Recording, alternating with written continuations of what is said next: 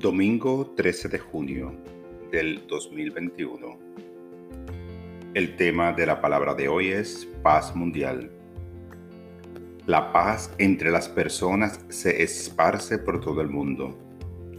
Contribuyo a la paz del mundo cuando me uno en espíritu con todas las personas.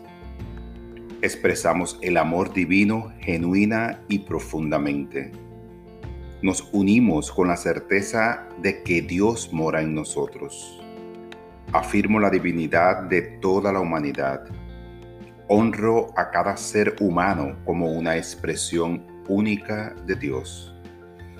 Libero cualquier opinión o sentimiento negativo hacia una persona o un grupo.